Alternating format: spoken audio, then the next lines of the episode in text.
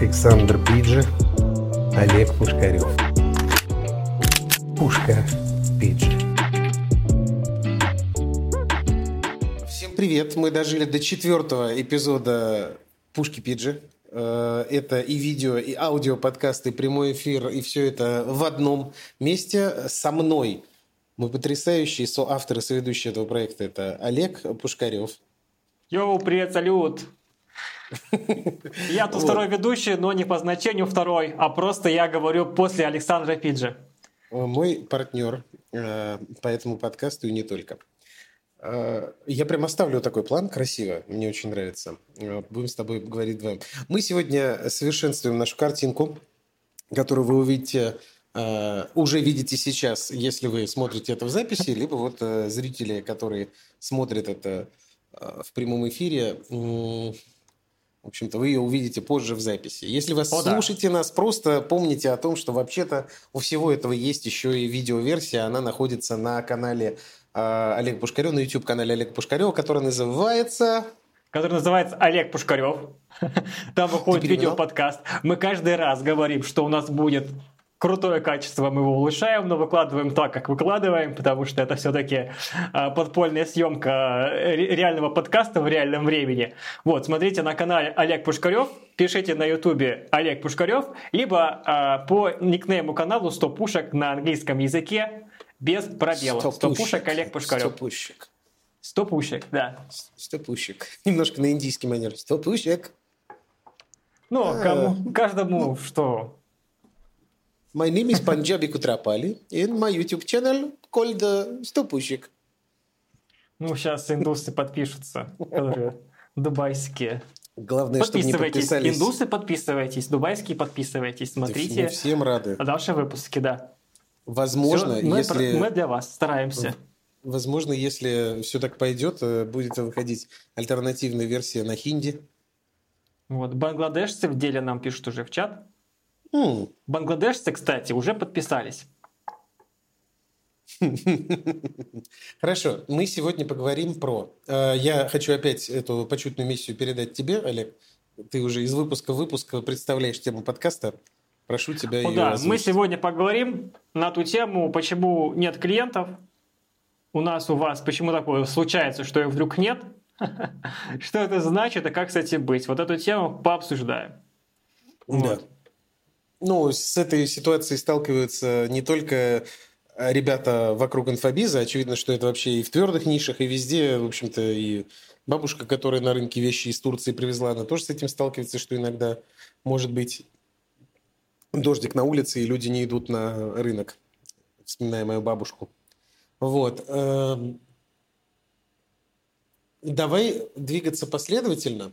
Для давай. того, чтобы понять, что такое нет клиентов, давай сначала прям разберемся, а что такое клиенты вообще в э, твоем понимании? Окей.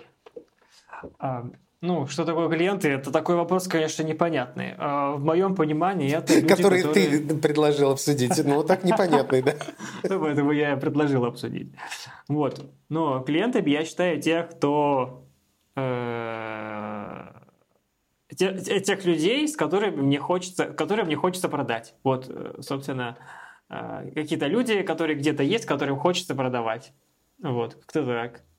Угу. Ну, они uh. существуют в виде там номеров телефонов, в виде там переписок. В общем-то, это какой-то, знаешь, это я говорю даже про потенциальных клиентов, да, больше, чем про настоящих клиентов. которые оплатили. Вот это люди, которые э, хотят оплатить, наверное, вот так вот и оплачивают. Ну, так, работу, mm, чтобы вы не ну, продавали. А, то есть, получается, и потенциальные, и, в общем-то, текущие клиенты. Ну, вот, вот еще важный момент, что они бывают потенциальные, бывают текущие. Окей. Мне понравилось вот э, определение, что они хотят купить и покупают. Вот, вот такие люди. Угу. Мне да. таких, пожалуйста. Может ли быть такая ситуация, когда клиентов было какое-то количество, ты к этому шел, что-то продавая, они в целом у тебя были-были-были, и внезапно возникает ноль вообще. И если такое возникает, то, на твой взгляд, почему такое может произойти? Что такое нет клиентов? Сначала было все хорошо, а потом стало ноль. Да, такое бывает. В, в, в моих нишах, ну, грубо говоря, всегда очень легко клиентов найти, например, на старте, да. То, то есть, э, например, источился канал. Вот. На старте всегда легко найти своего окружения, вот, первых клиентов. Э, так всякие коуч, там, наставники э, делают на этом свое наставничество. Вот. Но когда ты своему окружению продаешь, э, ты сталкиваешься с тем, что ты не знаешь, где их брать. И их резко, они резко прекращаются. Вот. Или ты там э, набрал себе там, подписчиков, например, начал новый бизнес, набрал подписчиков, собственно, всем подписчикам продал, а новые не приходят или приходят мало, и снова случается так, что клиентов нет. И э, это очень плохо и больно. И ты думаешь, э, а, а, и ты не знаешь, что делать, и в конце концов приходишь к мысли, что нужно все с самого начала начинать строить э, систему привлечения. Ты вот, оказывался например, в такой, такой ситуации? А, да, много раз постоянно оказываюсь в этой ситуации. А, почему-то вот эти вот э, все источники клиентов, они какие-то недолго, недолговечные. Давай фактуру какую-то обсудим, прям конкретные примеры. Про что ты? Ну, например, э, запустил ты рекламу ВКонтакте, да? Например, угу. э, что я делаю? Например, я собираю людей на там, автоворонку, на воронку, которая там продает услуги мои. Угу. А, вот, я запустил рекламу, положил туда 5000 рублей, и прекрасно у меня пришли подписчики. Они проходят там этого бота, радуются, кто-то там даже хочет купить. Вот. Проходит там, я, им, я, я, я беру, выключаю рекламу, начинаю общаться с клиентами, продавать им. На это уходит некоторое время. Там месяц, например, я только с клиентами общаюсь. Через месяц я возвращаюсь, то же самое запускаю, ту же самую рекламу, она уже не работает, она уже не приводит подписчиков, она перестала работать. Вот, например, так может случиться. Угу. Вот, и мне приходится обновлять э, там креативы, об, обновлять там призыв к действию, например. Вот такое. Ну а вот эта история про нет клиента, смотри, у тебя случилось какое-то количество итераций, ты что-то кому-то продал и э, продал. Как по-русски продал, продал, продал. А, да. Вот. Э, они начали с тобой работать, и они просто впоследствии не продлеваются, и у тебя вообще, ну там, ты приходишь в некое состояние, когда у тебя никого нет на обслуживании вообще, либо это все-таки ну, там, какой-то условный ручеек, который продолжает бить, который просто опять нужно превратить в реку. Просто я пытаюсь понять, насколько вероятна ситуация, что человек э, ну, занимается каким-то одним делом твердой в экспертизе и в целом что-то, ну, там, поэтапно делает. Да, э, допустим, там, прошлый год показал, что была выстроена у, у большого количества игроков на рынке модель того, что основные рекламные инструменты – это Facebook Ads Manager, запрещенная mm-hmm. в России, значит, террористическая организация, как не смешно все еще это mm-hmm. повторять. Вот. Google Ads, который прекратил тоже с нами взаимодействовать. Вот. И люди, у которых там 70-80% рекламного бюджета были сконцентрированы на этих рекламных каналах, которые брали на сдачу в, там, ВКонтакте, MyTarget, ну, Яндекс.Директ э, всегда стоял в этом смысле особняком. Это, наверное, такой хороший самостоятельный русский рекламный инструмент, который всегда себя чувствовал достаточно уверенно. Вот, а, в общем-то, ВКонтакте и MyTarget, я так понимаю, в большинстве мест брали просто на сдачу. Все, прошлый год порешил все, к сожалению, надеюсь, вот искренне надеюсь все еще, что это временная история с двумя рекламными инструментами, основными на российском рынке. И, получается, схемы поломались, полетели, всякое такое.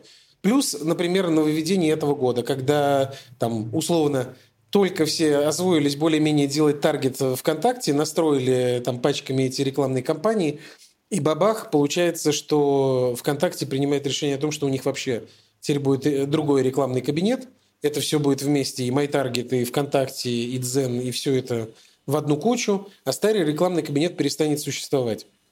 Вот эти постоянные пертурбации.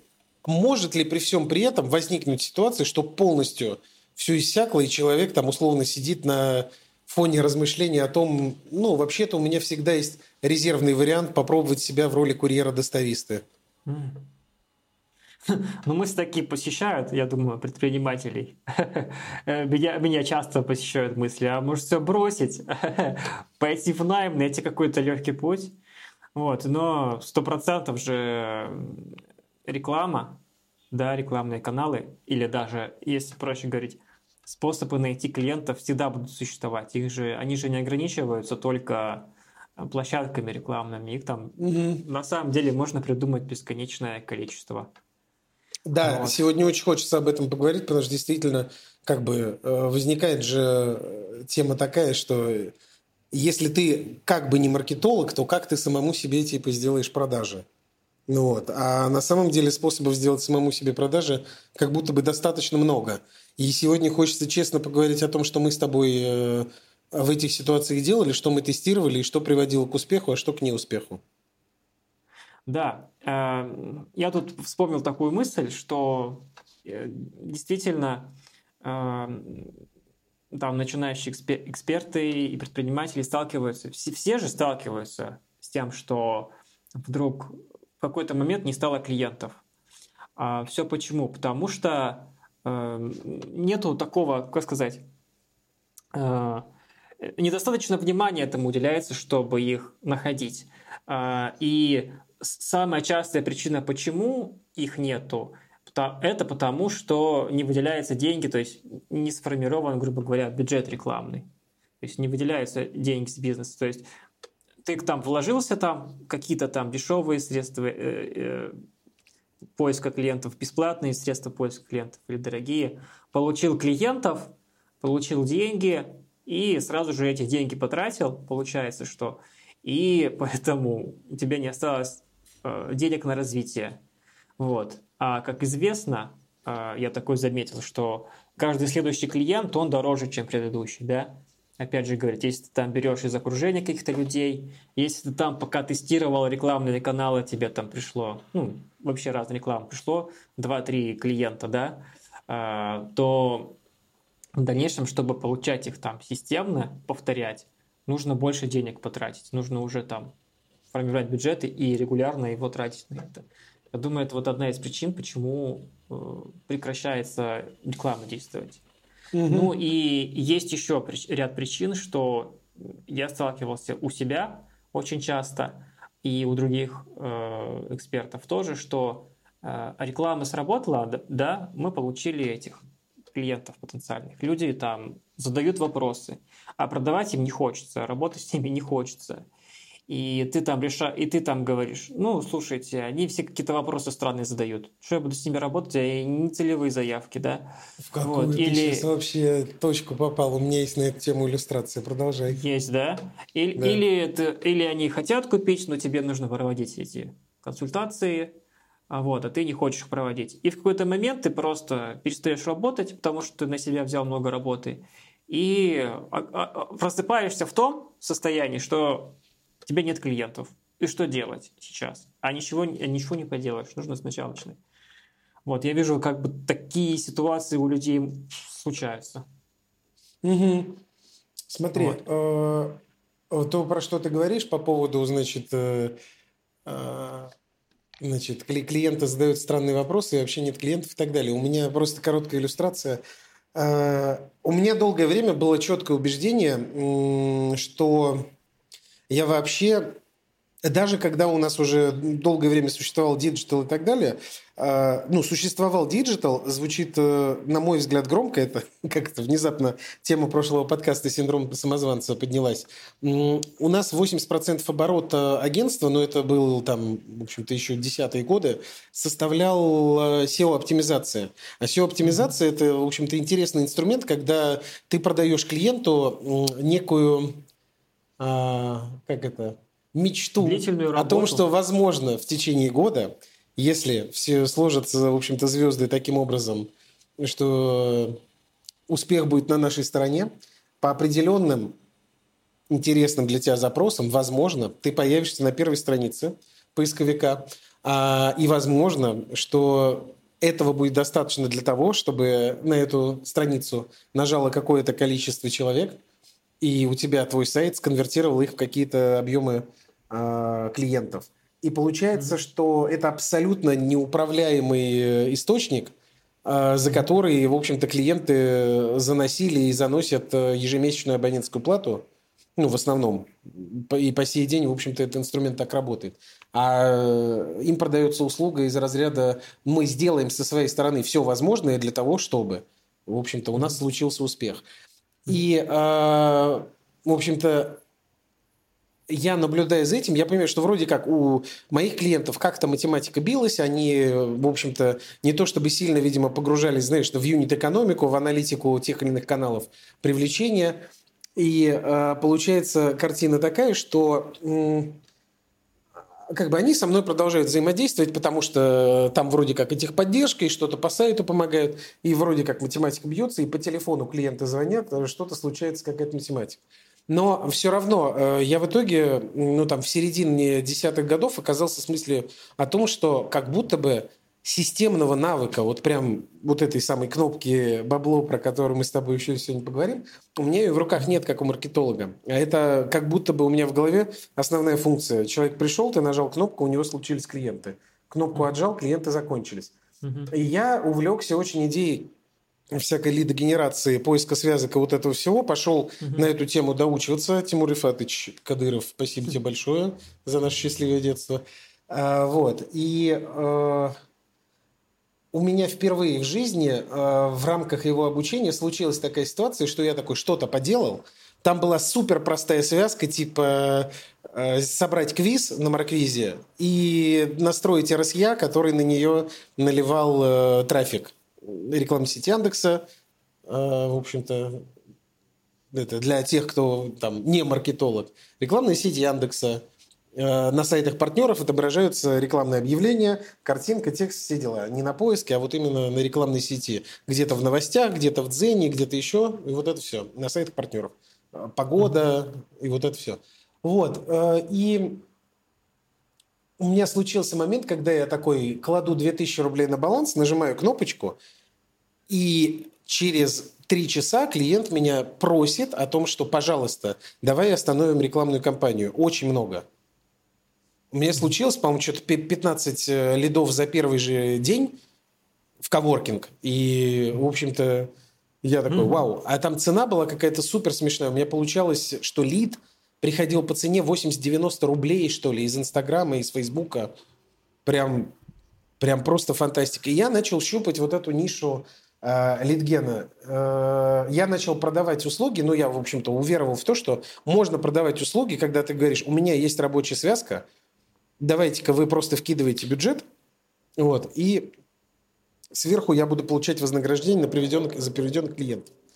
И у меня пошли кейсы, когда клиентам, ну там были разные тематики, там был фотограф, там был э, аренда всяких э, люксовых автомобилей, э, видеопродакшн, который именно съемками занимается. Ну, в общем, разные ниши тестировал.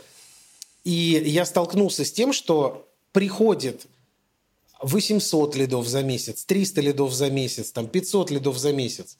Э, наращивание волос было, была доставка еды, ну вот эти наборы еды диетической на дом – я впервые столкнулся с тем, что мне начинают говорить о том, что клиенты все вот типа вообще не целевые. У нас канал не работает, клиенты не целевые, они задают вопросы, и вот это все.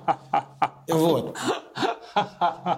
Понимаешь? Вот это неожиданный поворот. Да, то есть они, видимо, настолько привыкли к тому, что те жалкие, простите, ошметки клиентов, которые до них добираются, они настолько уже супер прогреты. Это такая четверка, перелетающая чуть ли не в пятерку и шестерку по ханту, несуществующую, которые такие, господи, просто замолчи, возьми мои деньги. Все, я уже все про тебя изучил на сайте, тогда просто возьми. Они настолько привыкли работать с такими клиентами, да, типа их немного, но ничего не нужно делать, чтобы их конвертировать.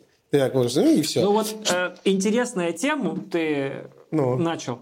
Тут я вижу два вывода. Во-первых, э, ты начал говорить про волшебную кнопку, и она вроде бы как есть, и вроде бы как она, ее и нет.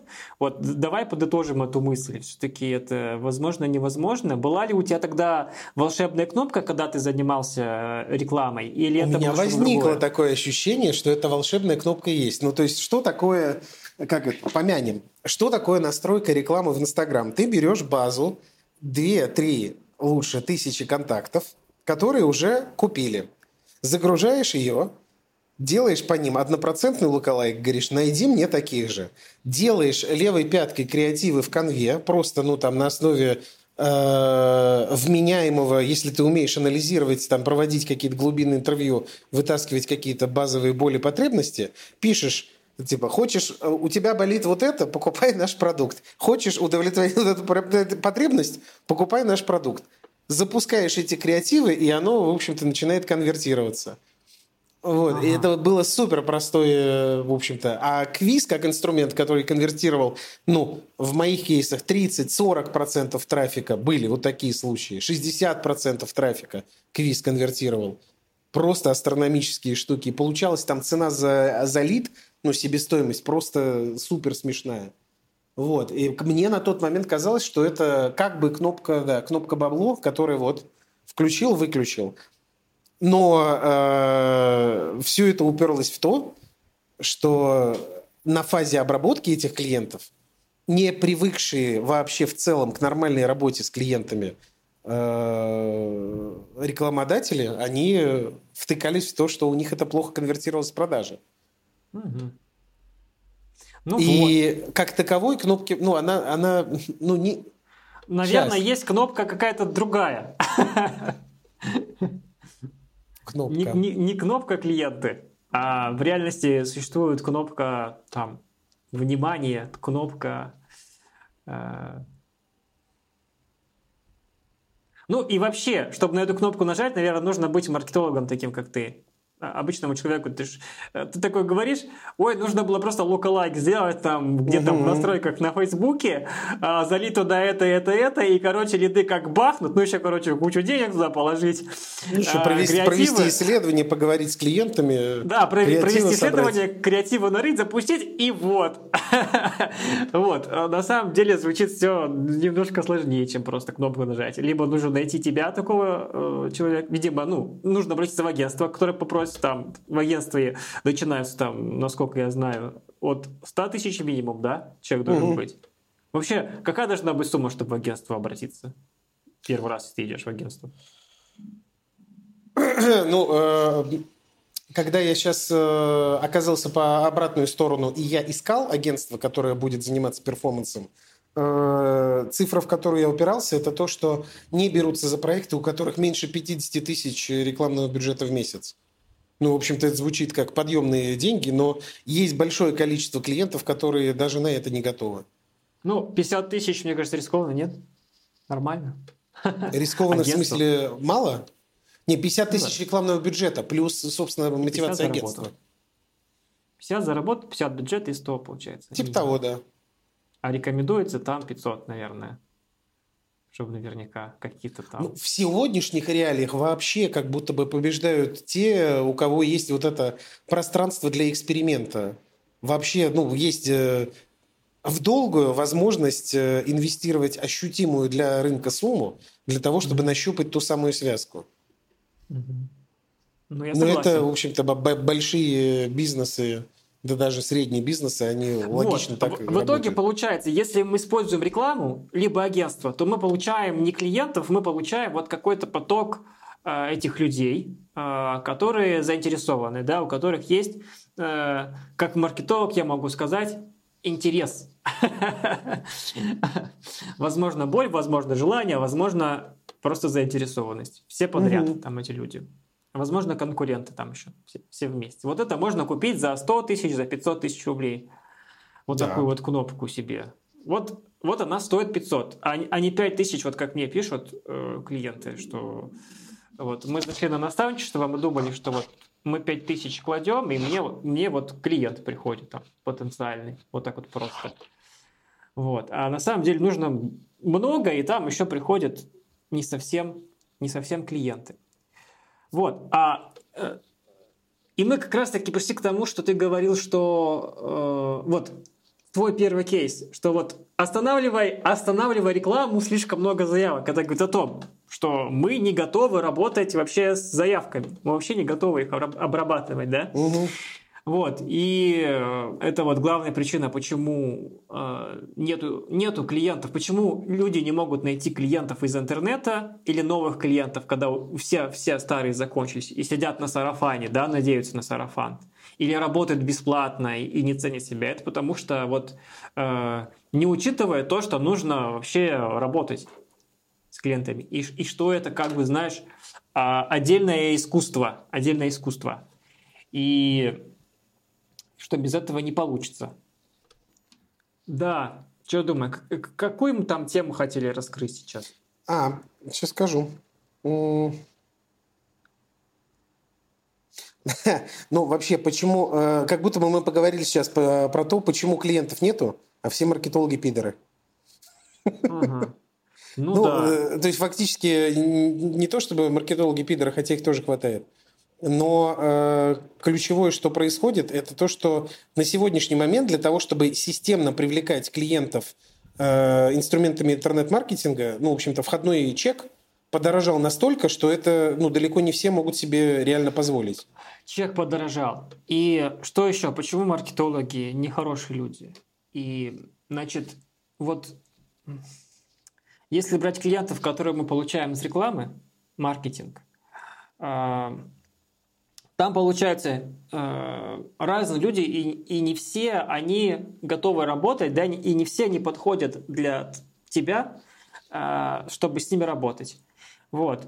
А, и получается, что маркетологи, они не могут вот это вот провести, как сказать, отсев, чтобы выделить только целевых. Кто, кто вообще должен взять ответственность на то, чтобы получать целевых клиентов к себе? Это нужно на маркетологов свалить э, или как-то на, на себя это взять? Или как ты думаешь? Нет, ну как и везде, нужна кооперация в этом смысле, потому что без э, обратной связи от э, клиента о том, что вот здесь у меня случились такие-то конверсии, здесь я вот на этом шаге воткнулся, ну, мой отдел продаж, здесь э, то, здесь то. Ну, то есть, в общем, всегда есть заманчивая перспектива переложить всю ответственность э, на маркетинг и сказать, вы нам гоните нецелевых. Но, в общем-то, какая бы таргетированная ни была реклама, в любом случае э, объем клиентов, которые приходят, ну, он достаточно разнородный. Мы не можем конкретно под вот один портрет клиентов привлекать, и что это прям вот Э, какой бы ни был лукалайк, это прям клонированные люди с одинаковым мировоззрением, мышлением и системой принятия решений. Поэтому понятно, что они все в как это приходят очень разнородные. И без обратной связи от человека, который, в общем-то, взаимодействует с этими клиентами на фазе продажи, э, не получится нормально изменить э, параметры рекламной кампании, изменить креативы, где-то что-то подстроить. И в обратную сторону, без нормальной обратной связи от маркетинга в сторону продаж, о том, что вот у нас там такие-то результаты, такие-то успехи, такие цифры, не получается нормально продавать. Это всегда, в общем-то, кооперация. Нельзя перевалить ответственность э, одних на других, других на одних. А у меня ведущим маркетологом работал э, мой бывший коллега по агентству. Э, у меня он был проектным менеджером. Если ты нас слушаешь, Вадим, большой тебе привет. Э, надеюсь, что ты слушаешь. А я тебе ссылочку пришлю на этот выпуск. Э, вот. Эм, и он рассказывал о том, что он работал в достаточно крупной сети фитнесов. Она, конечно, московская, не федеральная, но вот крупная. И он рассказывал, что у них регулярно происходили вот эти баталии э, между маркетингом и продажами. Реально происходили баталии? Да, происходили друг баталии. На друга и перекидывали них... ответственность? Вот это, да, разборка бесконечная была о том, что это вы вообще-то не добились результата. Нет, это У меня вы. была такая ситуация недавно, два года назад. Расскажи. Значит, э, ну, два года назад, это когда Инстаграм закрыли. Э, вот, я был в проекте, э, закрыли Инстаграм, и компания перестала зарабатывать деньги резко. Вот. И я там был в роли продюсера, но изначально меня наняли, то есть как продюсера, но больше маркетолога, чтобы, собственно, заявки получать. Вот, я начал э, что-то делать, там делать какие-то барабанить клиента. я же как продюсер же начинаю с того, что сначала как я буду продавать, а потом кому. А, вот, собственно, и там запустил уникальные предложения э, заманчивые на, на старую базу клиентов, чтобы про протестировать сначала на теплой базе. Вот. И, э, собственно, получилось, но оказалось, что э, продаж все равно нет, и когда я посмотрел в отделе продаж, как дела обстоят, то там обстояли дела так, что конверсия была 5%. То есть заявки там идут каждый день, э, там, ну, где-то там 3, 4, 5 заявок в день все равно идет, без, когда Инстаграм отключился ежедневно, а продаж 5%. Вот. И, э, а собственник думает, что дело в маркетинге. Вот. А, а я просто обратил на отдел продаж внимание, у них нет руководителя отдела продаж. И продажники сами, ну, их бросили. Они сами как хотите, так и продавайте. Никто их не учит, никто их не объединяет.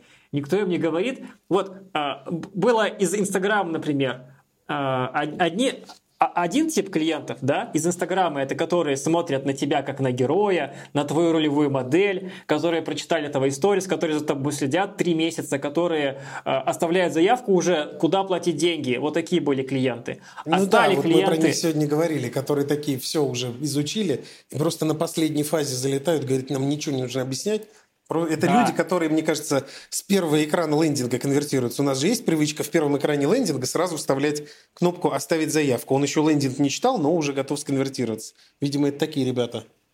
Ну вот, если брать Инстаграм и блогерство, то в блогерстве там теплая база, блогер ее собирает, они угу. его любят, и это люди, для которых важна ролевая модель. И идет продажа через ролевую модель, то есть через то, как спикер живет, то, как он относится к чему-то там. И поэтому люди уже теплые, э, они попадают в отдел продаж, и им говорят, ну вот, я вам ссылочку скину, оплатите. Хорошо, оплатим. Ну вот, типа так продажи идут. Редко бывают какие-то другие ситуации. Но когда сменился трафик, это же тоже не очевидно, кто это собственнику скажет. Он, э, с, с, Инстаграма на ВКонтакте, на холодный, э, также приходили заявки, но там люди, ну, они ничего не знают. Они не знают, кто спикер, они не знают, а что за программа, они не знают, а почему у них получится, не получится. Они не знают, подойдет ли для, для их ситуации или не подойдет. И отдел продажи здесь офигел. Ну, типа, он делает то же самое, отправляет точно так же ну, ссылку на оплату, но никто не оплачивает. Ну, 5% оплачивает. Угу. Вот, и то, наверное, они в Инстаграме, и их и еще выловили ВКонтакте, типа, наверное, поэтому покупают. Вот, мы просто сказали им, что слушайте, а просто с другого канала идут люди, они другие, нужно с ними подольше поговорить. И все стало работать. И, собственно, сначала починили продажи, потом починили э, маркетинг. Угу. Ну, так что то, это... есть это, то, про что ты говоришь, это что всегда, ну, не бывает, э, как и везде в жизни, не бывает того, что виноват только маркетинг, как-то только маркетологи пидорасы. Это всегда комплексная ситуация. Потому что факторов для того, чтобы случилась сделка, их огромное количество. И качество этого трафика, и качество посадочной страницы, на которую трафик пришел, и, э, в общем-то, то, как э, отрабатывают э, заявку непосредственно отдел продаж, и цена этого продукта, и его наполнение, и, и все вот это. И э, этот весь комплекс факторов приводит к тому, что продажа случается или не случается. Ты знаешь, интересно, потому что я думал, мы сегодня чуть-чуть в другую сторону пойдем рассуждать. Мы сегодня с тобой прям как это, два маркетолога именно да. с точки зрения маркетинга рассуждаем. Вот, я предлагаю чуть-чуть сместить парадигму в сторону... Давай ну, давай инфобиза, потому что, в общем-то, здесь я хочу опереться на твой опыт как э, продюсера. Э, давай, задай уже же... интересующий вопрос, если у тебя есть. Давай, хорошо. Провокационный нам в чат писал, писал наш зритель. Провокационный Смотри, ты, ты, ты как продюсер онлайн-школы, фактически твой офер, э, я так понимаю, звучит вот каким образом э, дорогой эксперт, я вижу, что ты сам классный, ты э, делаешь классную штуку, мы можем то, что ты делаешь, упаковать в некий продукт, э, взять твою базу плюс ее аналоги и за счет всего этого сделать, э, ну так называемый там, лонч-запуск э, твоего продукта. Выстроить mm-hmm. на этом всем некую систему, в общем-то, и вот так двигаться. Я за это беру э, что-то.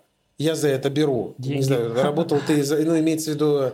Э, это мой бизнес, я работаю за деньги. Ты за это брал, э, я предполагаю, в какой-то момент это было долевое участие, э, в какой-то момент это могла быть некая модель, когда продюсер на себя забирает вопрос трафика и всякого такого, но э, получается там типа эксперт получает меньший процент, потому что ты как продюсер перекрываешь трафик. Разные вот эти модели. Вот ты когда ушел в самостоятельное плавание и решил, я продюсер, девочки, снимаем трусики, я точно продюсер, э, я хочу чтобы у меня по этой теме были клиенты. Угу. Что ты делал для того, чтобы они у тебя появлялись? Что у тебя сработало? Что не сработало, что даже интереснее? Что я делал, чтобы у меня были клиенты? А, ну, я подумал в первую очередь про продуктовую линейку. Окей, Чем давай упрощать. Имеется в виду, что, в общем-то, я думаю над тем, что конкретно я продаю. Конкретно суть моего оффера, она вот такая. У тебя, в общем-то, товар, у меня купец. Я знаю, как э, трафик превратить э, в деньги за обучение. Ты классный эксперт и так далее. Ты подумал над тем, что вот это мой продукт, я его буду что продавать. Что же у меня было? Нет, я делал так. Я же я делал по ну, замороч, по заморочески я, значит, придумывал сначала пробник, чтобы мне продать продюсирование. Я no-name, поскольку возьмем, что я с полного нуля это делал. Uh-huh. Вот э, я почему пошел это все делать, э, свое лицо брать себе людей в наставничество. Я говорю, что наставник. Почему? Потому что я был продюсером, у меня был ряд онлайн-школ, которых я, ну, я был там совладельцем бизнеса. Вот. Но база, которая там у меня накопилось за все это время, я не мог им пользоваться, потому что люди меня не знают, кто я такой. Я для них no name. Вот. И э, я начал как бы на, на свое лицо на, э, собирать людей, на свое наставничество. Вот. Э, поэтому я перешел вообще в продюсирование наставничества. И я начал с того, что значит, я придумал, что у меня будет наставничество примерно, что я буду там делать. Три шага, упаковывать продукт, э, помогать запустить рекламу и помогать сделать продажу. Вот и все. Вот. А, но чтобы э, мне нонейму прийти, нужно сделать, э, нужно людей подготовить. То есть э, заявку обработать. Я стал продумывать, как обрабатывать ее, и решил взять способ, который работает, это сделать лид-магнит, то есть сделать такой пробник. И я написал статьи про себя, свои, свои кейсы описал. То есть написал, кто я, почему я продюсер, и два последних, даже три, три последних кейса я описал. Вот. И э, я начал пробовать рекламу. Была доступна э, реклама ВКонтакте. Ну, единственное, как, где можно прям выбрать клиентов и на них настроить. Вот. Э, я взял то, что у меня работало в предыдущих э, бизнесах, видео рекламу ВКонтакте. Я, я снял видео по лекалам ТикТока, которое, ну, вирусное видео, которое бы и без рекламы бы зашло. И это вот это вот э, я в деревне про запустил де... наставничество? Про деревню, да. Угу. Я снял 10 роликов с разной степенью вирусности. Вот. И загрузил, собственно, их в эти. А, загрузил их э, ВКонтакте. Вот. И начал получать первые вот эти вот, э, ну, там небольшую собрал бота, который выдает этот вот лид-магнит. И стал людей на этот лид-магнит э, отправлять вот, а, на статью, чтобы они читали статью. А в статье уже были оферы. Вот так у меня начали собираться первые заинтересованные клиенты. Вот. Фактически а. это были абсолютно холодные э, на старте люди, которые понятия не имели, кто такой Олег Пушкарев. Да, короче, я решил вот так вот экспериментировать, э, но как оказалось, что те люди, которые прочитали статью, такие были, их было мало, там один-два человека, вот. Но они прочитали статью, они мне писали, блин, Олег, мы хотим только с тобой работать, э, нам нравится твоя статья, э, это абсолютно про меня, э, давай, типа, созвонимся, начнем работать. Вот такого уровня клиенты теплоты стали приходить. Угу. Мне это очень понравилось. Мне такое первый раз, когда прям ко мне люди пришли. А, потом я попробовал еще, значит, что работало. Рассылки в Телеграм тоже хорошо работало. А, записывал, как, как все делали, записывал, получал плюсики, а, записывал людей на диагностики. Вот, работало хорошо. А, были ли у меня с этого продажи? Хороший вопрос. Ну, до первой продажи я дошел таким методом. Вот, в общем-то, я так делал, но у меня подрядчик отвалился по Телеграмму, и Телеграм не стал недоступен. Вот. И что я делал еще? Еще я делал ивенты.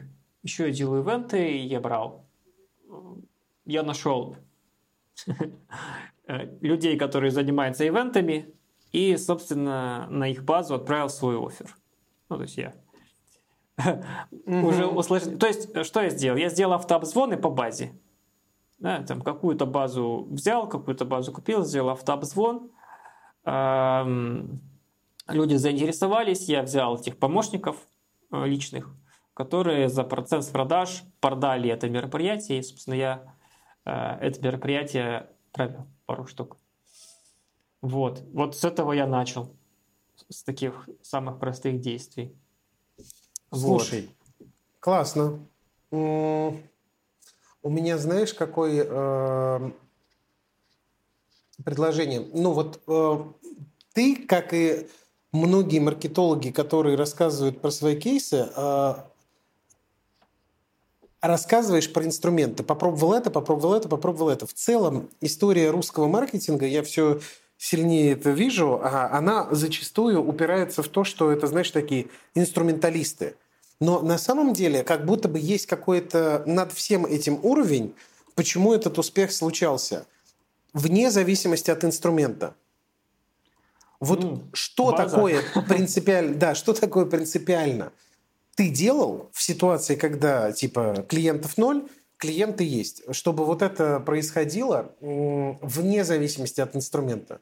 Какой-то источник трафика, куда-то они приходят, после этого идет какая-то личная коммуникация, случается продажа. Вот если с верхнего уровня, без относительно источника трафика, без относительно конвертера, на который они попадали, неважно, ага. будет это лендинг, будет это воронка, как у тебя еще что-то и так далее. Как бы ты этот процесс описал? Что ты делал? Ну вот на верхнем уровне. На верхнем уровне что я делал? Э, сейчас я скажу, что я делал.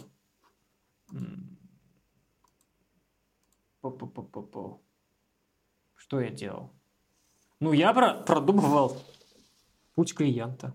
А, мне нужно было понять, а, кому я буду продавать, а, кто эти люди – на том этапе. Ну, то есть я представляю себе э, клиентов тем, чем они живут, как они видят этот мир, одеваю очки клиента. Так вот. Угу. И думаю о том, что если они на меня посмотрят, что им нужно показать для того, чтобы они э, в итоге купили. Вот. И, собственно, это все, чтобы они купили и что им нужно показать, это их нужно провести по лестнице Банаханта просто. По четырем ступеням. Окей, вот. я я понял. Э, почему ты не шел путем, которым ходит большое количество экспертов? Э, я так понимаю, ну это типа старая модель, которая была, когда они сами смотрят на рынки интересных себе э, не знаю, блогеров с аудиторией, либо каких-то экспертов в той или иной тематике, приходишь к ним и говоришь, давай, в общем-то, я продюсер, давай с тобой делать лонч. Ну, я так делал. Ты делал я... так? я так делал, я так делал. Ну, я говорю, ты классный, давай мы с тобой вместе сделаем бизнес. И мы вдвоем запускали. Так. Mm, хорошо. Это вот я, я сам выбирал людей, с кем работать. И когда я сам выбирал, мы, мы делали очень быстро. Ну, там, вот смотри, а если ту верхнеуровневую схему, про которую ты говоришь, наложить вот на эту ситуацию, принцип-то получается примерно один и тот же. Что ты делаешь? ты смотришь на человека, ты понимаешь, что именно ему поможет сейчас, э, в общем-то, построить на основе его текущей экспертизы, его текущей аудитории, э, давай назовем это бизнес, э, можно назвать менее громким словом проект, который может принести какое-то количество денег, приходил к нему, и твоей задачей было сказать, вот это я хочу тебе продать, это э, гарантирует, э, сейчас, не гарантирует, это потенциально может привести тебя вот э, к таким-то деньгам, я тот человек, который э, может тебе помочь это построить, потому что вот этот, этот, этот, это, давай попробуем. И то есть в первом и во втором сценарии примерно паттерн действий, он был один и тот же. Фаза, что ты попадаешь в человека его предложением, который закрывает его, там, понятно, боль, потребность. Ты э, объясняешь ему, как это, почему именно ты нужен ему в этом процессе как проводник. И, в общем-то, предлагаешь заходить, ну, вот ты говоришь, какой-то пробник и так далее, то есть какой-то легкий продукт, через который дальше вы можете уже заходить в полновесное сотрудничество. Вот какая-то такая схема происходила Это из этих трех такая. шагов. А какая? А, если брать, смотри, если мы работаем на холодный трафик, это одна схема. Если мы работаем на людей, которых я сам нахожу, это друг, друг, другая схема. Вот. Если я нахожу людей, то как? Первый этап – это личное знакомство, не связанное с бизнесом. Ну, точнее, не связанное с инфобизнесом, оно должно произойти на бизнес-тематике. И э, я чувствую, э, ну, есть деньги или нет деньги. Ну, потенциал этого человека в инфобизнесе. Ну, вот я это легко вычисляю, там, просто находясь где-то на нетворкинге или там на работе. Я вот по, по работе находил, я работал, у меня была школа телевидения, бизнес, у меня там ходили всякие э, эксперты, э, там, маркетологи, видеографы, вот. И я как бы там налаживал связи и находил. Э, потенциальных людей. Все э, знакомство изначально, первоначального, достаточно, чтобы мне люди доверяли, потому что почему-то им нравится э, мой жизненный опыт, и как бы люди проникаются. Вот. Ну, то есть я ничего специально не делаю, я просто как, как я есть, просто общаюсь. Ну, разговариваю просто с людьми на, на темы, которые мне интересны. Угу. Вот. А, что, что, какую фазу вы проходите? Что происходит? Знакомство. Ну, Для того, э, знакомства, ну, короче, что на это сейчас объясню. Знакомство как фаза, мне понятно.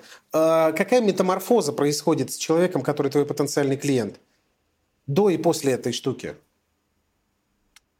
Ну, Понятно, что он... вы не были знакомы, вы стали знакомы, но знакомы в каком ключе? Он начинает больше доверять тебе как эксперту или что? Ну, мы кладем ему мета-сообщение, что я продюсер хороший. А, все, я понял. А, вот. И то, что, ну, там, ну, и прогрев к личности, то, что у нас есть общие интересы, например.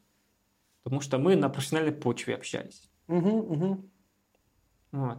И потом в какой-то момент я понимаю, либо я понимаю, либо э, тот человек понимает, что нам нужно спродюсироваться. Вот. И все. И либо я предлагаю, либо мне предлагают, давай вместе сделаем запуск. И все. Слушай, я вот сейчас понимаю, что вот у нас с тобой примерно такая история и происходила. То есть получилось, что э, ты попал ко мне на тренинг. Я там за тобой понаблюдал, ты мне просто очень понравился, и я чувствовал, что это взаимно мы пошли пить кофе и играть в эту игру э, про общие интересы. Ты ее, кстати, предложил. Вот это не, не, не, не спрашивать, что это за сорт кофе и так далее, и пытаться угадать и там находить какие-то нотки в этом профайле этого кофе, и потом да, вот мы в эту игру с тобой играли. Это история про прохождение общих интересов. И параллельно под этот кофе, ну, в целом, я, в общем-то, узнавал, кто ты, твой жизненный путь и чем ты занимался. И это сформировало вот это мета-сообщение. И потом да. еще через какое-то количество итераций, по-моему, ты еще попал ко мне на следующий тренинг, когда ты пришел на Нисать, а перед ним я еще сходил, посмотрел на тебя в работе с Владимиром, а, когда у вас был ваш нетворкинг, тоже я на тебя там посмотрел. И вот так потихоньку через вот этот процесс я пришел к мысли о том, что да, у меня есть крепкое доверие к тебе как человеку, который э, умеет в онлайн-запуске. И дальше на этой фазе в какой-то момент мы с тобой сели уже по-серьезному разговаривать о чем, а что-то... Мы, мы оба чувствовали, вот. Еще интересная фаза, что как будто бы ну, я предположу, у нас у обоих возникло вот это ощущение, что в нашей с тобой кооперации может получиться что-то прикольное и великое. И мы, ну, в итоге состоялся вот этот разговор у меня уже, когда мы сидели с тобой отдельно встретились. А, а что такого, в общем-то, мы с тобой можем построить? Прикольно, да, как будто бы прям эти фазы мы с тобой проходили. Угу. Ну да. А, мы познакомились с тобой. Потом ты, ты захотел запуск. Да. Я хотел запуск еще даже до знакомства с тобой. А, ты захотел запуск. Я сказал, что, блин, тебе надо его делать. Что, чем ты занимаешься? В твоем случае это просто. В твоем случае это легче, а, чем у других, потому что у тебя есть навыки для инфобизнеса готовые. Ты полу, полумедийный. Человек, поэтому... Медийный кентавр, наполовину медийный, наполовину ноунейм. Тебе будет легко здесь. Включи, пожалуйста, камеру, потому что ты... О, спасибо. Ты у меня в картинке пропал внезапно. Ну да, потом был этап продажи, работы с тобой как с заявкой, где я просто ну, так сильно... Ну, как в, чё, в чем была работа? Мы провели с тобой сессию, а, я тебе позвонил, я тебе позвонил, очень жестко дожимал. Вот. И ты зашел угу. на Tripwire. Угу. Ну да. Так, хорошо. И все так просто было тут. Там было непросто, это правда. Пришлось поработать чуть-чуть. Слушай, э, со своей стороны хочу поделиться своими наблюдениями. Э, типа про картинку. Мы же тут... Сейчас, ну-ка. Ба, бах, ба, бах. Да. Кое-что нарисовал.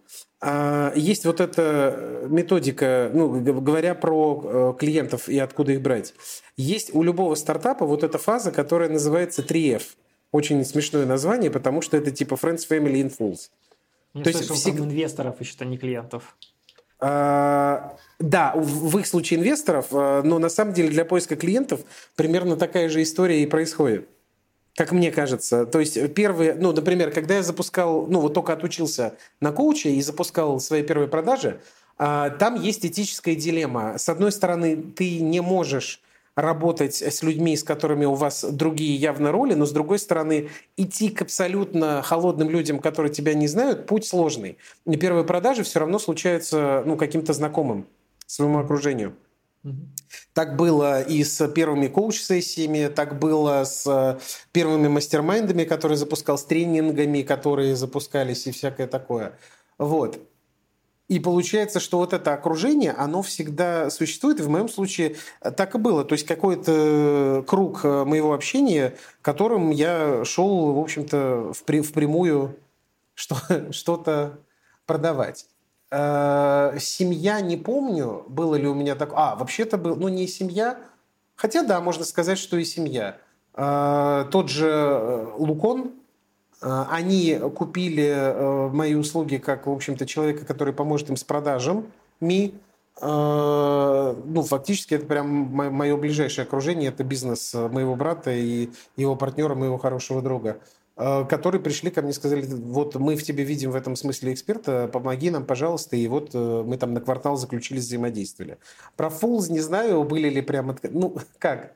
Наверное, когда я продавал э, первые свои коуч-сессии и так далее, можно этим словом это обозначить, но э, мы все-таки проговаривали все риски о том, что я только сертифицировался, я только начинаю всякое такое, но я бы их назвал просто рисковые ребята, которые захотели, которые... М- верили в меня настолько, что, в общем-то, хуже я им все равно не сделаю, и нужно попробовать и поддержать и всякое такое. И э, как будто бы в ситуации, когда нет клиентов, первое, что можно сделать, это посмотреть вот в эту сторону, на мой взгляд.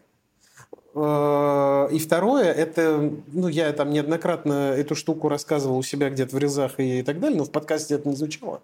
Это наслоение вот этой модели «знаю, хочу, верю, плачу» на модель поиска клиентов. А, и я вижу... Поиска. По, да, поиска клиентов. Поиска клиентов и попыток продаж кому-то. Э, и мы сейчас эту модель тестируем с рядом людей, вот, с которых я сейчас сопровождаю, э, всякие диджитал-агентства и так далее, я до них это доношу. А, о том, что на самом деле до фазы вот этого холодного трафика, ну, как вот у тебя, ты такой, я снял видео, я записал целую вот эту, значит, воронку, собрал, и ко мне шел холодный трафик. А на самом деле, как будто бы до старта этого процесса еще какое-то количество денег, оно зарыто на более низких уровнях. То есть вот эта фаза, когда у человека закрыто «знаю, хочу, верю, плачу», это человек, который мне платит прямо сейчас. Какой-то текущий клиент, если такие есть. Вот они прямо сейчас за что-то платят. И этим ребятам можно делать апсейлы, кроссейлы, э, там, даунсейлы, продажи еще чего-то. И они гарантированно будут нырять в продажу легче, чем, э, ну, если вы хорошо работаете прямо сейчас – легче, чем э, предыдущие уровни степени прогретости. Второй уровень, это которых закрыт вот это «знаю, хочу, верю», это ребята, которые хотя бы раз тебе заносили денег за что-то. На них я смотрю во вторую очередь. И им я могу продавать что-то из линейки продуктов, которые актуальны у меня сейчас. Игорь Млодити и Саша Лемов называют их низковисящие плоды. То есть это ребята, которые вот, э, вот-вот сейчас их там можно сорвать, грубо говоря, и с ними повзаимодействовать экологично, продав им что-то из линейки, которые продуктов у тебя есть сейчас. История про хочу – это я смотрю в мессенджеры, э, смотрю там в соцсети и их э, э, личные сообщения, директы, всякое такое, людей, которые ко мне обращались с каким-то запросом. В большом маркетинге это, значит, называется реактивация старой базы. Я этим занимался когда вот с Дамиром Халиловым мы взаимодействовали, его вот этим СММ-агентством, у меня была база отказников, которые не превратились ни в какие продажи. Я просто поднимал трубку, этим ребятам звонил и говорил о том, что, в общем-то, я видел, что у вас а, был к нам заход, вас интересовало вот это. Они хотели, почему они знаю хочу, они хотели услуги этого агентства. Сейчас э, какая у вас ситуация, типа, насколько это актуально, давайте искать точки взаимодействия. Потом только мы целимся в историю про знаю, а это, считай, там, наша телефонная книга самая простая, люди, до которых мы можем дотянуться в мессенджерах, э, подписчики, там, аккаунтах нас в соцсетях которые тоже, ну, у них просто фаза знаю, и с ними нужно проходить все вот эти фазы. «хочу, верю, плачу».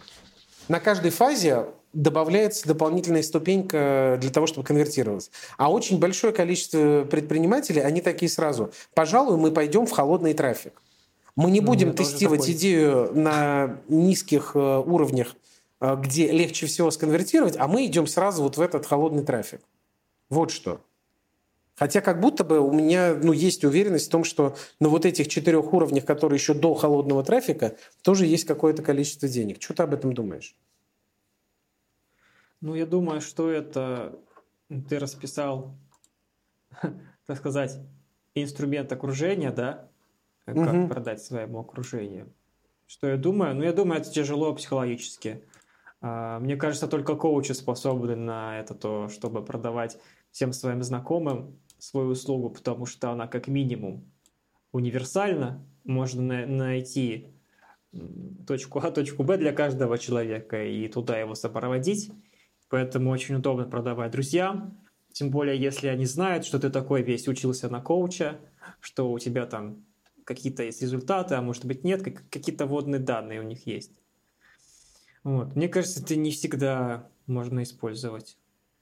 Ну, хорошо, давай пойдем в какие твердые ниши. Вот у нас тут сейчас слушает э, в чате коллега, который занимается там автоподбором. Ну вот Вячеслав Э, да. Если скажет Олег автоподбор, мне скинет в личку там или что-то там про автомобили, я такой, да, конечно, Вячеслав. А если Вячеслав мне скинет, э, слушай, я решил коучингом заняться сейчас, давай. Я такой, почему, почему не автомобилями? И в этом случае как бы будет это странно. А, ну хорошо, но это э, ты не проходишь с ним фазу верю в этой ситуации. То есть ты не видишь из э, вашей коммуникации, из вашего опыта общения то, что он в этом хорош. Ну, то есть это другое. Что понятно, что продавать... Э, э, да, здесь важная штука, что это работает, когда твое окружение видит и знает, что ты этим на регулярной основе занимаешься. Это возвращаясь к тому, насколько я это больше для себя проговариваю, важно и полезно вести блог, в котором ты транслируешь ежедневно свою деятельность. В этом, славе, э, в этом случае Слава, например, хороший пример, э, потому что регулярно в своем блоге он транслирует о том, что продаю машину такую, продаю машину такую. А, вот здесь э, ко мне приехала такая-то машина, я помог ее обслужить. Вот здесь там такие-то мои знакомые попросили посмотреть машину, вот я ее поехал смотреть. Ну, то есть, э, и это видит его окружение, и люди, в общем-то, в какой-то момент а, приходят и случается. И у меня все продажи э, ну, в агентстве, они случались именно поэтому. Потому что люди знали, что я вокруг маркетинга, я, как это, по-простому делаю сайты, я делаю рекламу, и они приходили говорят, вот, блин, ты же делаешь рекламу, как раз нам нужно с этой штукой к тебе обратиться. Имеется в виду, что ты можешь в обратную сторону этим сарафаном управлять. Ну я... да, это, знаешь, такой самый первый способ, где брать клиентов, я да. его называю метод евангелист. Это просто везде всем говорить, э, чем ты занимаешься. И, и... Хорошее название. Да, евангелист. И ты берешь еще вот так вот телефон, э, говоришь, я занимаюсь, вот смотри, вот я занимаюсь, вот, видишь, как классно я вот этим занимаюсь там сайтами. Ага. Смотри, какими сайтами я занимаюсь, занимаюсь сайтами. Вот у меня недавно был сайт. И ты всем говоришь, что занимаешься сайтами, а, и всем говоришь, что типа, а хочешь тебе сайт? И просто угу. это делаешь всегда. Вот, э, и это работает хорошо, да. Через какое-то время там люди возвращаются, кто-то сразу приходит к тебе. Вот, ну это нужно быть в моменте, в Москве, например, в нетворкинге, например. А, например, знать и верить в себя, знать, чем ты занимаешься, верить в себя, иметь уже какие-то кейсы. Не иметь синдрома самозванца. Быть от... не бояться есть. разговаривать с людьми, быть открытым а, и так далее. Еще очень хорошим способом э, в моем случае стало, что я для себя открыл в какой-то момент публичные выступления как таковые. Ну, то, что, оказывается, стать спикером конференции проще, чем кажется. А это раз. Э, классный способ еще был, э, когда я начал читать открытые мастер-классы на промопульте. Приходившие оттуда клиенты, они приходили сильно на более интересной степени прогретости. Они приходили ко мне уже... Мы с тобой смотрели ролик, мы тебе доверяем. И там один из клиентов, э, с которым, например, мы до сих пор взаимодействуем, я его консультирую, он пришел именно так. Он э, познакомился со мной с какого-то ролика, мастер-класса, как маркетолога на промо-пульте, подписался на канал, долгое время следил за каналом, увидел, что у меня есть офер там открытых разборов, пришел на открытый разбор, и в итоге э, там, потом мы вошли в личное взаимодействие. То есть, в общем-то, любого рода публичные проявления, но это тоже история про евангелист я такой-то человек, я занимаюсь тем-то, смотрите, как здорово я этим занимаюсь. Ну, выступление наружу. это немножко другое. А ты говоришь, что легко, а как это, если ты нонейм? Как ты попадешь спикером? У любой конференции есть... Слушай, я думаю, что мы это вынесем... Я бы, может быть, вынес это даже в отдельную тему подкаста, но сейчас чуть-чуть спойлернув, э, основная штука, она, в общем-то, в чем? Что Э, у любой конференции, любая конференция заинтересована практически всегда в свежих лицах. И у них, у любой конференции на сайте есть э, раздел для спикеров, куда ты подаешь свою заявку. Там все чуть сложнее, то есть чтобы ты гарантированно попал спикер, ну не гарантированно, а с большей вероятностью попал спикером, есть предварительная фаза, что в целом по этим конференциям нужно поездить участникам и познакомиться с предельным количеством людей, именно которые выступают, которые занимаются организацией этого мероприятия, чтобы ты, опять же, уже у них был как это, знаю, хотя бы фаза была пройдена. И когда после этого ты подаешься как спикер, вероятность возрастает. Но это правда проще, чем кажется. Это правда проще, чем кажется, там, через ряд э, базовых принципов о том, э, как именно должно называться твое выступление, какие у него должны быть тезисы и всякое такое – вот, можно заходить. А получается, что ты выходишь на максимально как это, аффинитивную площадку, которая обладает большим объемом твоей целевой аудитории, вот твоей конкретно. И ты про нее рассказываешь о том, чем ты занимаешься и как это происходит. Это очень хороший инструмент, э, когда за, условно за, за, чужие, за чужой бюджет э, уже собрана аудитория, и твоя задача просто выйти и хорошо, в общем-то, проявить себя как в экспертизе. Хороший инструмент. Оттуда получаются хорошие заявки. Хорошо. Короче, э, эта продажа получится через личное. Лично понравится этим. Лично понравится основателям конференции, да, познакомимся с ними, посмеяться с ними. И основателем, уже... да, основателем и спикером этой конференции, потому что спикеры тоже часто не хотят ехать, э, например, туда-то или туда-то самостоятельно. Они говорят, а, слушай, а хочешь, давай поехали со мной. Их там куда-то зовут, они говорят, давай поедем вместе. И вот, в общем-то, едешь вместе, тоже заявляешься спикером и погнали. Типа за компанию. А.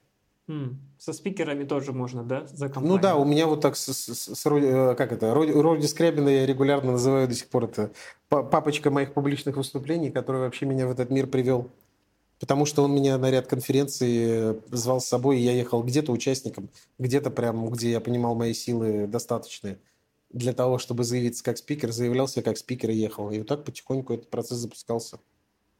Прикольно. А у тебя был один тот же стендап каждый раз? Э, у меня первый год был примерно один и тот же стендап, э, который совершенствовался. Сейчас я ну, под каждую конференцию собираю какое-то отдельное выступление. У меня есть хорошая наработка разных крепких выступлений. Понятно, что они со временем теряют актуальность, но с каждым разом все проще эти выступления собирать. Потому что я помню, здесь я выступал на эту тему, вот этот блок был классный, здесь этот, и у меня процесс подготовки вообще супер быстрый. Я такой э, взял презентации и из них собрал, как из конструктора. Слушай, а ты сказал, что офигенная конференция, такая большая аффинитивная площадка. Вот. А как вообще понять, где твоя аффинитивная площадка? Где вот эти люди, а, которым твоя тема интересна? Вот я это хуже всего умею делать из того, что умею. Поговорить с самой умею... аудиторией. Ну, типа, это же самый простой вопрос, э, когда ты делаешь глубинное интервью, а вообще, типа, где они черпают информацию для решения вот этих проблем, которые у них болят.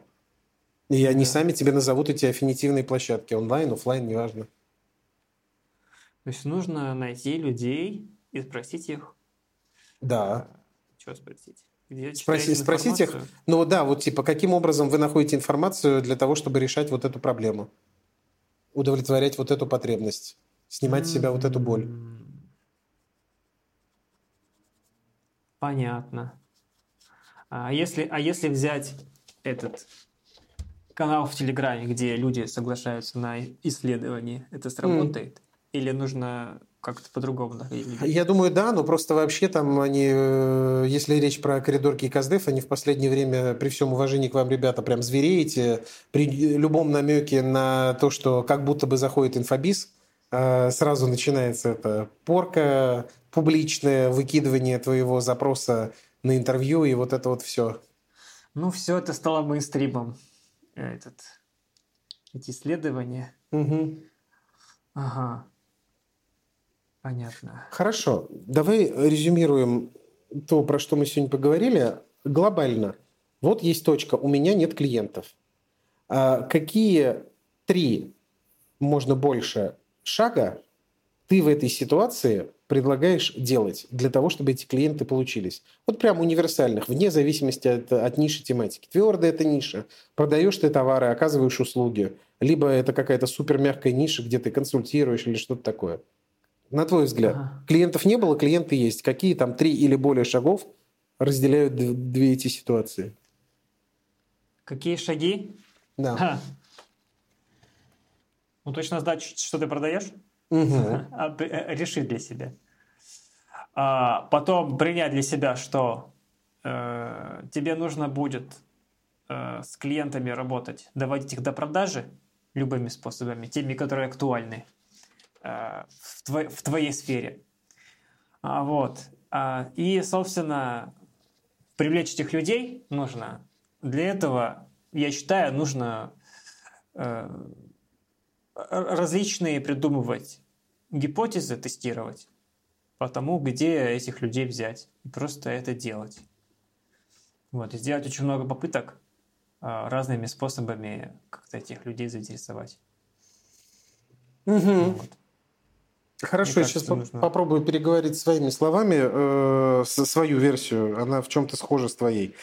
Э, в ситуации, когда нет клиентов, и чтобы прийти в ситуацию, когда эти клиенты появились, э, есть вот эти три базовых вопроса. Что мы продаем, кому мы продаем и как мы продаем. Вот ответ на эти три вопроса, он помогает продвинуться. В случае, что мы продаем, а, это не просто я оказываю такую-то услугу, я продаю такой-то товар, а как в известной вот этой как это, как же говорят-то, что продают, да, продается не из степлера, а продаются дырки в бумаге, которые он делал, или там скрепленные два документа.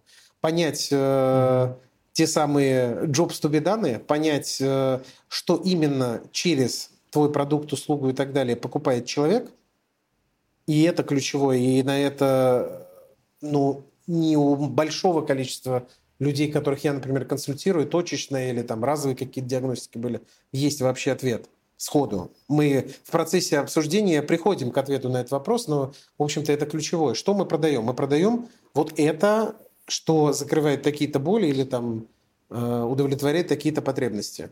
Такой-то джоб закрывает у человека. Кому мы продаем? Детально понимать э, про, про клиента, что есть сегмент такой-то, и это не просто э, деление по географии, деление по полу, по возрасту, а это именно по какому-то пользовательскому интенту. Характерные для них какие-то штуки, э, которые касаются того, ну, как бы описывается вот этот аватар. Кто они такие? Почему именно такие они и как именно они принимают решения вообще в целом по жизни? Как это поиск вот этих самых аффинитивных площадок. То есть мы, в общем-то, и с ними в коммуникации, и в целом просто методами собственного измышления, просто, в общем-то, даже задавая вопрос себе, так, я хочу постричься в барбершопе, как я сейчас буду принимать решение о том, где именно постричься? Как я буду искать эту штуку? Или там, я хочу найти себе психолога как именно я его сейчас буду искать. Я пойду в поиск или я пойду на какие-нибудь специализированные порталы типа Зигмунда или Ясно. Все еще не реклама. Ребята, исправляйте это срочно. Вот. И, ну, в общем, путем таких измышлений ставится какая-то гипотеза, и эта гипотеза подтверждается через интервью с аудиторией.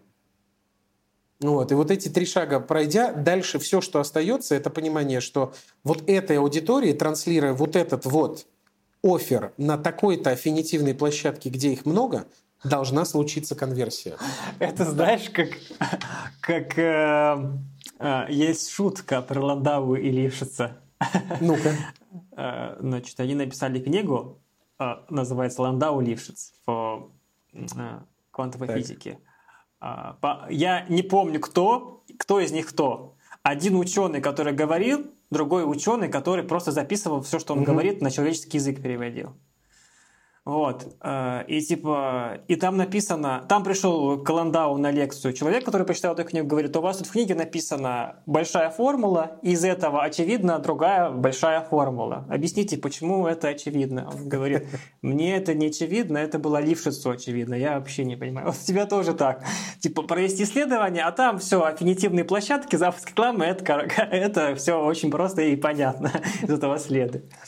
Вот. Э, в общем и целом, э, подытожить этот разговор, да, э, это все выглядит, вопрос про клиентов, что это не такой вопрос, который решается простой кнопкой. Ну, что-то здесь, ну, какой-то он большой и сложный. Как думаешь? Непростой или простой?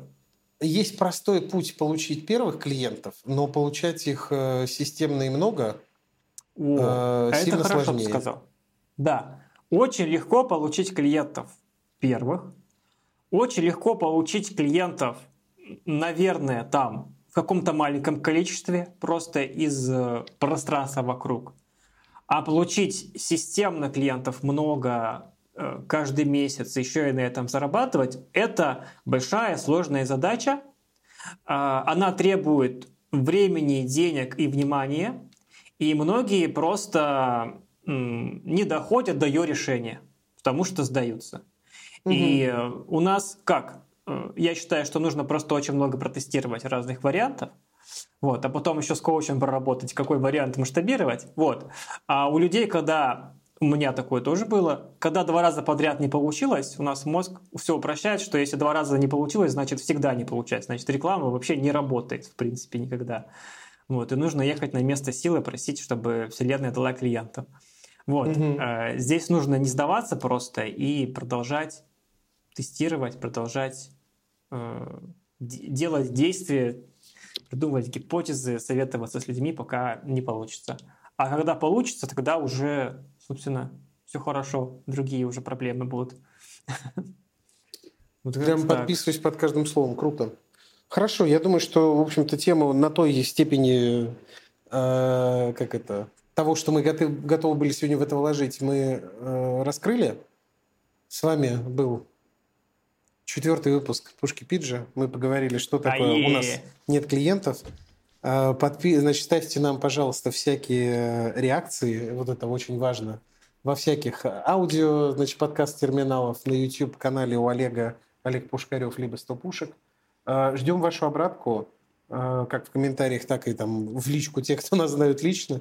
Э, мы очень надеемся, что то, что мы сегодня обсудили, навело вас на какие-то важные размышления о том, как получить клиентов вам прямо сейчас. Да и в целом, не обязательно только ответ на этот вопрос. Да, хотя бы один инсайт, если у вас случился, будем очень рады. Значит, Тут у нас в чатике уже жара, уже жара у нас реакции.